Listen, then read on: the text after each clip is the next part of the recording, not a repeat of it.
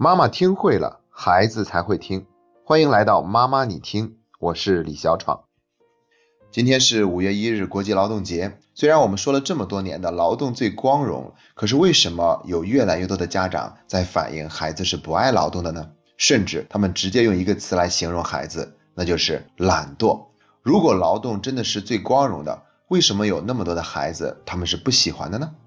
回答这个问题之前，我们得先来聊一聊劳动的意义和价值。为了寻找劳动的意义和价值，我搜索了很多的关于劳动的名言警句，最后呢，从中选择了我最有感觉的三条，今天分享给大家。第一条是来自于大文豪高尔基，他说：“劳动是世界上一切欢乐和一切美好事情的源泉。”第二句是来自诗人歌德，他说：“劳动可以使我们摆脱三大灾祸：寂寞、恶习和贫困。”第三句是我们中国人李大钊先生说的。他说：“我觉得人生求乐的方法最好莫过于尊重劳动，一切乐境都可由劳动得来，一切苦境都可由劳动解脱。”好像这三位他们都不约而同的把劳动跟快乐连接了起来。也就是说，劳动是我们离苦得乐、追求幸福的重要方式。对于这一点，我简直是不能同意更多。在日本呢，他们甚至还用劳动来去治疗神经症患者啊，这种疗法叫做森田疗法。他们提倡用日常的劳作的方式，让患者们渐渐的收获内心的安宁，恢复到正常人的状态。所以我觉得呀，劳动是我们体验生命的一种方式，它会让我们对生命的理解加深一个层次，而且收获一份内心的安宁，有一种踏实感。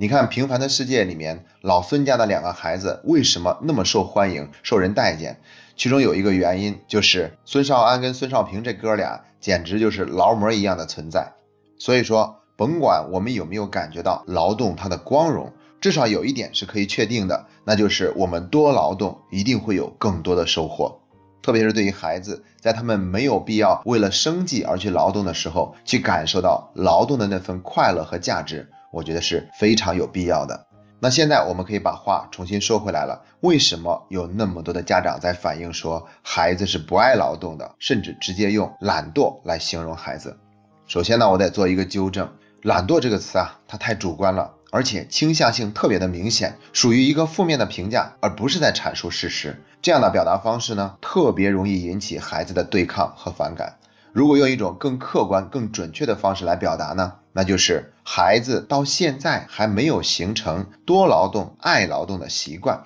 那为什么会是这样的呢？我觉得有至少两方面的原因。第一方面，我们觉得不用让孩子去劳动，什么事情我们都自己做了就好了。要么就是觉得孩子做没有我们做的好，所以我们干脆自己做，省得他给我们添乱。的确哈，很多的时候，孩子在做劳动的时候、做家务的时候，都是给我们添乱的。父母不得不再做更多的事情才可以摆平。但是，为了让孩子参与家务，并且训练着孩子，让他们能够为家里做更多的事情，作为父母，我们再多付出一点艰辛的努力，是完全值得的。因为在这个过程中啊，孩子们会学会很多的技能，比如信守承诺的能力、提前准备的能力、坚持到底的能力、时间管理的能力。特别是同时处理多项任务的能力，而且呢，在这个过程中，孩子会感受到自己对这个家庭的那份贡献，同时还可以得到一份满足感。要么就是我们觉得孩子最需要做的事情就是把学习学好，所以其他的事情呢都不用考虑。以前我们可是已经做过一期节目了哈，明确的告诉大家，做家务其实是有助于孩子的学习成绩的提升的。大家可以在我们妈妈你听的微信公众号里输入“做家务”，就可以找到这篇文章了。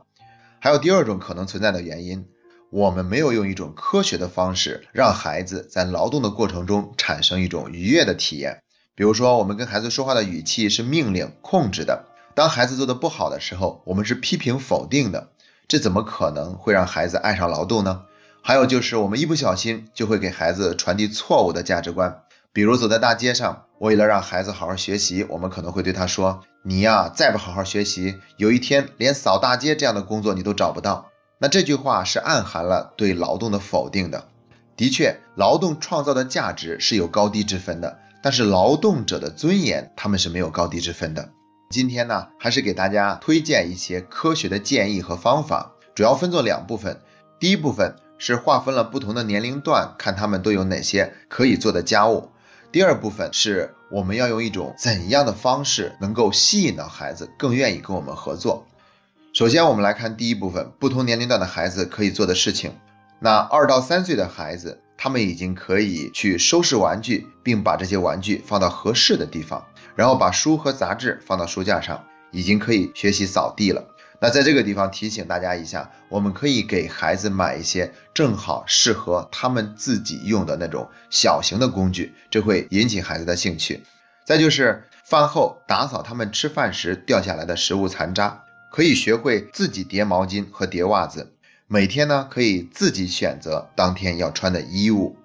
第二个年龄段就是指四岁的孩子，他们可以做的事情是摆放餐具以及做好的那些菜品。还有就是可以收拾杂物，可以帮助列一份日用的购物清单，还可以按照时间表去喂宠物，帮忙收拾一下院子和房间，帮忙整理床铺，并学会使用吸尘器，帮忙洗碗或者把餐具放到洗碗机里面，帮忙打扫家具上的灰尘。说完了四岁的孩子，我们再来看五岁的孩子可以做的事情：帮助安排食谱，并一起购买食物，然后亲自倒饮料。自己往菜里面加一些佐料，整理床铺并收拾自己的房间，擦洗水槽、厕所或者浴缸，擦镜子和窗户，把要洗的白色衣物跟其他的颜色衣物分开放，学会把干净的衣服叠起来放好，可以去接电话，也可以拨打电话，可以给爸爸妈妈帮忙洗一下车，可以自己去倒垃圾。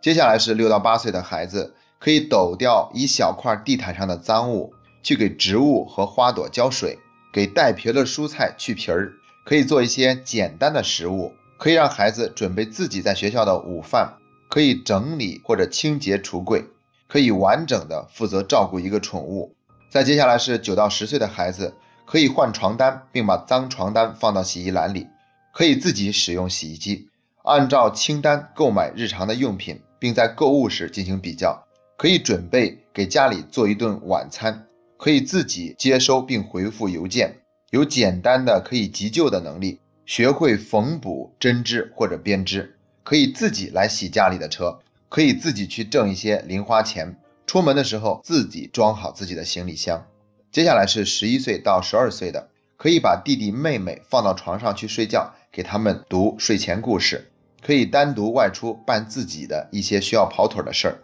可以负责计划全家外出旅行时的路线。这份针对不同年龄段的家务清单是从国外传过来的。相比之下，我们就会发现，中国的大多数孩子还是做不到那个年龄段相对应的家务清单。由此呢，我们也可以看出，在国外他们是非常注重一个孩子对家庭事务的那份参与的，这样会给孩子带来一份满足感和价值感。同时呢，家长也在用这样的一个方式去学会放手，让孩子更好的去成长。现在呢，我们的生活条件已经越来越好了，所以在教育理念上肯定会越来越快的跟上国际最领先的步伐。讲完了家务清单，我们接下来就来讨论一下更能够吸引到孩子去合作、去劳动的方式。第一条，跟孩子一起做，一开始的时候一定要手把手教，特别是对于两到三岁的孩子，一定是家长陪同看护的过程中去做了一些事情。对于年龄更大一点的孩子，当他们参与了一个新的劳动，特别是那些稍微要求比较复杂一点的劳动的时候呢，我们一定得亲自去教一下孩子，并且允许他犯错误。在这个过程中呢，要有足够的耐心，不要想象着孩子爱劳动的这个习惯是一个星期就能养成的。特别是全家人同时进入一个约定的劳动时间的时候。这对于孩子来说，他是更加心甘情愿的，因为他心里很平衡，没有人在那里闲着，所有人都在去忙碌。第二条建议就是，我们可以把劳动的过程变得更加的有趣，比如说，我们可以制定一个家务的旋转轮，也就是跟抽奖的时候那个旋转的那个那个轮子一样，那有一个指针，看它最后会停在哪一格里面，那就让孩子去做相应的那个格儿的事情。除了做这样的一个家务旋转轮。我们还可以掷骰子，是吧哈？然后掷到不同的数字，就要去做那个数字对应的家务。包括我们还可以给孩子做一个抓阄，每一个纸条上面都写一个劳动的项目，这样就会增加一份不确定性。把这个过程呢变成了一个玩的过程，这也更容易吸引到孩子。第三条建议呢，我们为了避免让孩子对于劳动产生乏味的印象，所以要定期更换他们做的事情。那这种方式呢，我们就不用增加什么不确定性了，而是主动把选择权交到孩子的手中。我们可以列一个清单，或者买一个白板挂在我们家的墙壁上。这一周一共有这么多的家务，你看一看，你愿意选择做哪两件？每天完成了那件事情以后呢，就在后面打一个对勾，再完成一件，再打个对勾。这个过程中呢，我们非常好的给到了孩子一份选择权。第四个建议就是注意幽默。是啊，生活如果过得太严肃了的话，即便都是正确的事情，估计我们也都受不了。所以，我们不妨把这个过程变得诙谐幽默一些。特别是在孩子他忘了做某件事情的时候，我们别去指责，也别去命令他，那甚至都不要着急去做提醒的工作，